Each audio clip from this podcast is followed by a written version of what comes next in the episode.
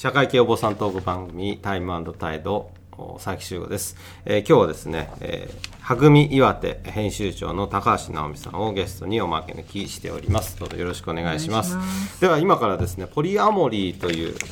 高橋編集長が今気になっているテーマ音についてちょっとお話ししたいと思いますそれでまああのそれに関する本であの今回参考にさせていただいているのがこの深見菊江さんの「ポリアモリー複数の愛を生きる」という本を参考にさせていただいております。まあ、それ以外にもたくさんいろいろな本が出てると思いますので、興味のある方は調べていただきたいんですが、まずですね、はい、高橋さん、あの、ポリアモリーという言葉なんですが、はい、聞いたことない方多いと思うんですけれども、一体何なんでしょうかということで。はい、えっと、どうしようかな。あ、私から言おうかな。あの、はい。一応ウィキペディアかなんかだと、はい、はい、ポリアモリーとは、はい、ノンモノガミかっこ排他的な一夫一夫制、えー、ではない関係の一種、えー、関係者全員の合意に基づき多重的な性愛関係やロマンチックな関係を営むライフスタイルまたその関係性のことであるとい。うふうになんか載ってたんですけれども、はい、こんな感じですか？ちょっとこれは違うなっていうのってありますか？そうですね。まあほぼほぼこれで大丈夫だとは思いますね。はい、はい、基本的には、はいえーと、全ての関係者が、うん、えーと、同意している合意しているっていうところがポイントで、うん。うん、隠し事のない状態で複数と,、えーと、性愛関係なり恋愛関係を継続していくっていうのが、うん。うん、このポリアモリーになりますね。なるほど。あの、まあ普通だと、まあ旦那さんと、うん、奥さん、はい、男と女の夫婦がいて、はい、で、えーまあ、例えば旦那さんが不倫、奥さんには内緒で不倫をしてみたいな三角関係みたいなのはありえるけれども、ポリアモリーの場合は、そこもちゃんと報告というか、ちゃんとお互いに了承した状態で3人の関係になったり4人の関係になったりっていうことですね。そうですね。はい、はいこれまたなぜこういったものに興味を持ったというか気になっているんですか？そうですね。自分自身が一人の人をだけを愛することができなかったんですね。今までというか今までというか、まあ、はい、経験上、うんうん、でその時にこのポリアモリーっていう概念を知った時に、ものすごく救われたんですね、うんうん、でその一人の人しか愛しちゃいけないってことでもなかったんだっていうその、まあ、思い込みに近いものが、まあ、固定観念があってやっぱり1対1でなければいけないってなった時に例えば他に好きな人ができたら、もう片方と別れなければいけないとか、まあ、どっちか選び取らなければいけないって思ってた時に、それをやらなくて両方好きでいていいって知った時にすごくあそれでよかったんだって思った時にものすごくほっとして、うん、あなんて自分の理想とする概念がこの世の中にあったんだろうかと思って、うん、あこれを知ることでもっとあの私みたいに楽になれる人っていっぱいいるんじゃないかなって思って、うんうん、でもその代わりやっぱりそういう不倫とか浮気とか、うん、いわゆる二股とか言われるような、うんうん、あの世間的世間一般的にこう批判されるような関係と、あの思われがち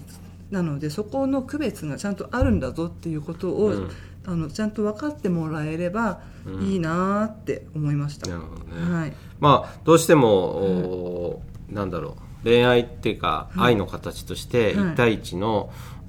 恋愛関係さっきから出てる言葉で言うと、モノガミってやつですね、ね。はい、えー、がまあ正しいもので、はい、それ以外はまあ正しくないみたいな、うんうんうん、あ社会的な、はい、なんというか価値観があるとは思うんですけれども、ね、うんとまあさっき言ったみたいに不倫とか浮気みたいなのとは違うっていうのはそのお互いに誠実であるということですよね。そうですね、なので例えばあの自分が結婚していてあと旦那さんがいてその旦那さんに私他に好きな人がいますと言えることですね、うん、言えます。で旦那さんにその関係性を認めてもらうことですね、なので例えば誰かもう一人のパートナーが改めて3人目こう3人と2人目のパートナーがいて3人の関係になった時に、うん、今日はあのお外のパートナーとデートしてきますということを旦那さんに報告することができる、その逆もまたしかりでなんならそのパートナーと旦那さんを直接合わせることも可能であるっていうのが、うん、ポリアモリーの形であの不倫とかだとそれが逆になかったりもっと言うと不誠実である、うん、まあ、言い方としてはどうかと思うんですけど例えば不倫とかだと、うん、あのよくまあ、例えば私だとしたら私が旦那さんと結婚していてパートナーがもう一人不倫相手としていたとして不倫相手の方に私もう少しで旦那さんと離婚するから待っててみたいなことを言ってそのまま関係を続けるのがどちらかというと不誠実かなって私は思っています。はい。そうですね、はい、まあ、この本の中にもその、はい、まあ、ポリアモリーとしに必要なもの、はい、そのきちんとした複数愛を実現するために必要な、あものというので、はい、えっと、アンケートの上位に出てくるっていうのを3つ挙げられてたんですけれども、うん、それがまあ理性と、はい、知性とコミュニケーション能力っていうふうに出てたんですけれども、はいうん直美さんの印象もそういうような印象ですかね？そうですね、うん、まあ必ずしもそうではないのかもしれないですけど、うん、これがあることによって特にコミュニケーション能力ですね、うん、あの異性と知性が、まあ、仮に、まあ、欠如してたとしても、うん。相手に対して素直であることが大事かなとは思うんですよね。うん、ねとは思います、まあ、でも理性と知性は、まあ、もちろんあった方がもっと円滑にできるだろうなとは思います。まあ、本の中でまあ理性っていうと、まあ、その善悪の判断っていうようなことではあるんですけれども、そのなんだろうな。普通はまあ1対1の関係なのでそれを裏切る裏切らないのは善悪の判断ですけれども、その配偶者とか恋人だけを愛するなんていうのかな。うん。ことがまあ善なことで、うん、配偶者でもその恋人でもない人とは浮気っていうことになるわけですよね、うん、当然ね、はい、うん、そういうそういったものも含めて自分をこう善悪の判断を、判断基準となるような、理性が必要であるっていうようなことで、理性っていうキーワードが上がるとね、どうしてもなんとなく、一般の人はというかですね、ええ、まあ世に言う普通の人は、ね、なん。となくもう3人付き合ってて理性も何もねえだろうとかっていうふうに思うかもしれないですけど、ね、そういったものではないっていうことですね。すね。あのあくまでも誰でもいいから飛びつくっていうことではなくてこの人との関係性を深めたいっていうふうに思う人が1対1だけじゃないっていうだけの話で、うん、別にその相手が何人いてもあの構わないけれども誰でもいいってあの例えばワンナイトラブ的なことではなくて、うんうん、ちゃんと継続的な関係を続けていくっていう意味での理性は確かにあります、うん、そうですね、はい、まあ、2つ目に上がって知性っていうのは、まあ、もちろん現状の社会システムが、その物神の、形というか、一夫一夫制一対一の関係でできている社会システムの中で、ポリアモリーとしてこう生活するというか、過ごしていく中でやっぱりそういった社会的な問題にうまく対処できるような、知性が必要であると、ね。うん、そしてコミュニケーション能力っていうのは、まあ、社会的なものに対してもそうですけどもやっぱりその、えー、複数愛の中でしっかりとお互いに、ね。うん、話話パートナー同士話し合えるということですよね。そこが欠如しちゃうと、やっぱりあの誠実さがなくなってしまうっていう、うん、あの相手に不安を与えてしまったりとか、うん、それこそ、まあ、次のテーマにもなるかもしれないですけど、うん、嫉妬を与えるっていうのも全部コミュニケーションの部分になるんだなと思うので、ね、はい、コミュニケーション、まあ、ちなみにそのまあ、デリメリットデメリットって言い方はちょっとあれですけども ポリアモリーのいいところっていうのは、まあ、例えばどういったものなんですかね？そうですね。メリットとしては、うんさっきも言いましたけどまあ、好きな人ができてももう一人の好きな人と別れる必要がないっていうのが一つのメリットだろうなと思うんですよね。うん、あとは、えっと、隠し事をしなくていいっていうのが、うん、自分の心の中にあの罪悪感を生まない、うん、あの隠しあのポリアモリーの人の罪悪感ってあの多分あのモノガミーの人の罪悪感っていうのは自分以外の誰かと付き合っているってことが罪悪感につながると思うんですけれども、うん、ポリアモリーの罪悪感っていうのは誰かと付き合っているっていうことを肝心なパートナーに言えないっていうのが一番の罪悪感なんですよ。うんうんうん、あのそその不誠実さが罪悪感につながるんで、うん、そこがなくなるっていうのが誰かと付き合あの複数で付き合っていることに対する罪悪感ではなくて、うん複数付き合っているっていうことを隠し隠さなくていいっていうことですね。そこに対しての罪悪感がないっていうのがいいと思います、まあ、あの正直であるっていうことですよね。ね。嘘ついたり、はい、ごまかしたり、はい、隠し事をしないで自分のパートナー、はい、まあそれはまあ何人かにもありますけど、に正直でいられるっていうことがいいところですよね、ね、いいところっていうかまあそれはもちろん、あのポリアモリーだけの問題ではないって、うんうん、その1対1の恋愛関係でももちろんそういうことはあるとは思うんですけども、うん、なるほどね、はい、それはいいところっていうことですよね。えー、はいはい、うん、でまあじゃあちょっと嫉妬っていうことだったんですけれども、はい、まあ単純にやっぱり、なんだろう、まあ、夫婦で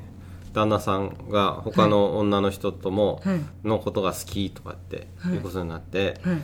まあ嫉妬したりはしますよね単純に。そうですね。ねっていうか、嫉妬、うん、私あんまり嫉妬しない方かもしれないんですけれども、うん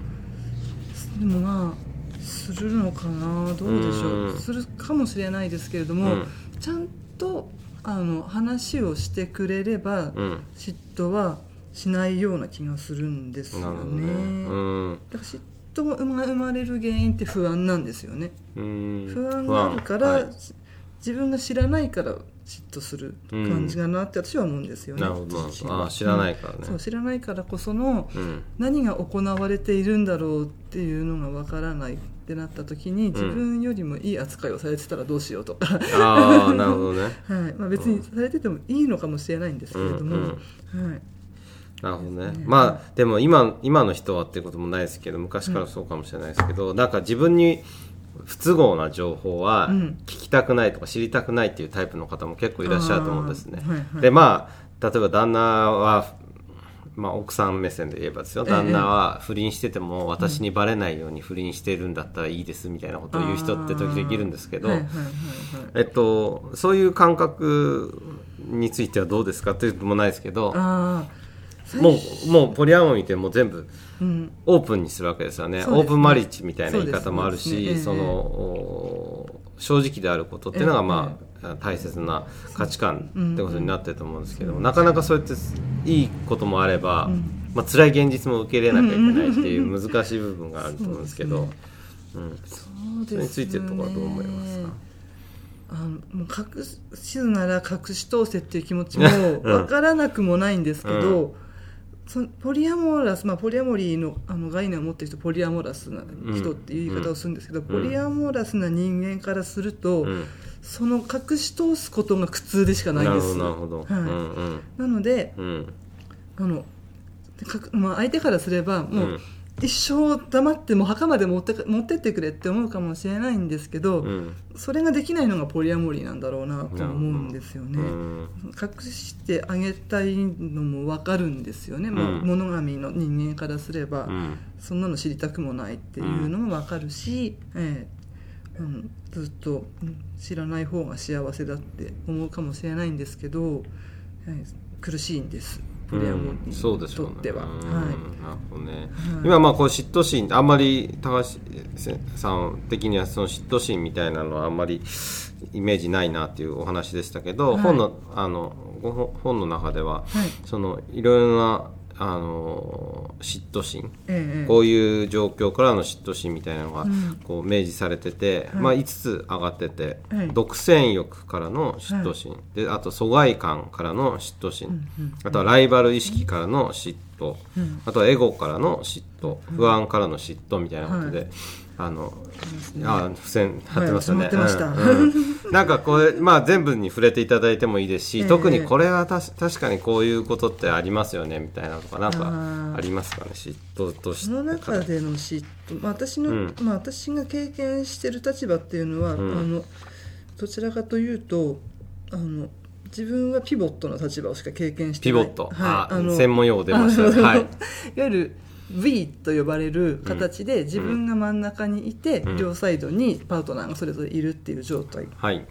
が V なんですけど、はい。V の字なんで V なんですけれども、はい。はで真ん中にいる人はピボットはい。になるんですけど、うん。なのでそのこっちのパートナー同士はうん。もしかしたら経験するのかもしれないなって思うんですよ。なるほどなのでなので私は多分嫉妬を感じないのかもしれないんですけれども、うんうん。逆の立場で考えたら疎外感とかライバル視とかはあるんじゃないかなと思います、そうですよね。独占欲とかもあるかもしれないし、はい、なるほどね、というのはあると思います、うん。うん。それはちなみにそのパートナーの方は、はい。そういった嫉妬みたいなことを、はいうんとまあ、嫉妬っていうとちょっと重いかもしれないですけど、うんなんかさ例えば寂しいとか会えなくてええ寂しいとか、はい例えば記念日はどっちかと会うとどっちかと会えないとかまあ、いろんなことはありますよねはい例えば、そういったので、まあ、嫉妬っていうか、まあ、あるとは思うんですけど、うん。そういうのをどういうふうに、まあ、対処してるというかなんかどういうふうに乗り越えていってたりするんでしょうかね。そうですね、ま